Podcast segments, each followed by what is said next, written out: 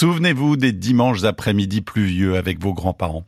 Chacun a deux petits chevaux à sa couleur qu'il faut sortir de l'écurie grâce à un 6 au dé, puis faire le tour du plateau en forme de croix et revenir au point de départ avant les autres. La fabrique des jeux. En France, c'est à la fin des années 30 que s'achètent en magasin les premières boîtes des petits chevaux. Le jeu est inspiré par nos voisins européens déjà friands de versions similaires. Par exemple, en 1907, les Allemands jouent à Ne t'en fais pas. Pour les Anglais, c'est Ludo, dont les règles sont officiellement déposées en 1896. 20 ans plus tôt, nos amis suisses s'amusent avec Hâte-toi lentement, où les pions doivent faire le tour du plateau pour atteindre une auberge.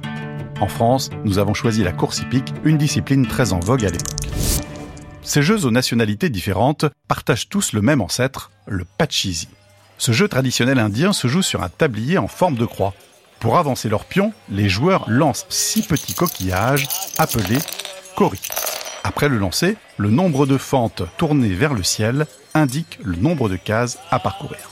Ce matériel est surprenant pour nos sociétés occidentales habituées au dé à six faces. Mais à travers le monde, beaucoup de joueurs lancent à la place du dé six bâtonnets à deux faces, l'une vierge, l'autre marquée d'un point. L'âge exact du Pachisi est inconnu, mais l'histoire nous a laissé quelques indices. Comme ces plateaux géants du XVIe siècle, installés dans les palais de l'empereur moghol Akbar, qui utilisait ses esclaves comme pions. Ou cette scène de jeu gravée sur le mur d'un temple du VIe siècle, bâti dans les majestueuses cavernes d'Ellora, en Inde. Et les Indiens ne sont pas la seule civilisation à posséder des jeux de course millénaires.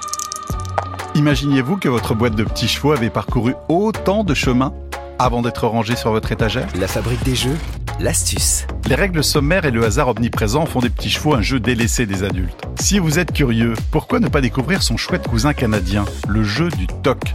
Il se joue en équipe et les lancers de dés sont remplacés par une main de cartes qui vous donne plus de contrôle sur la partie.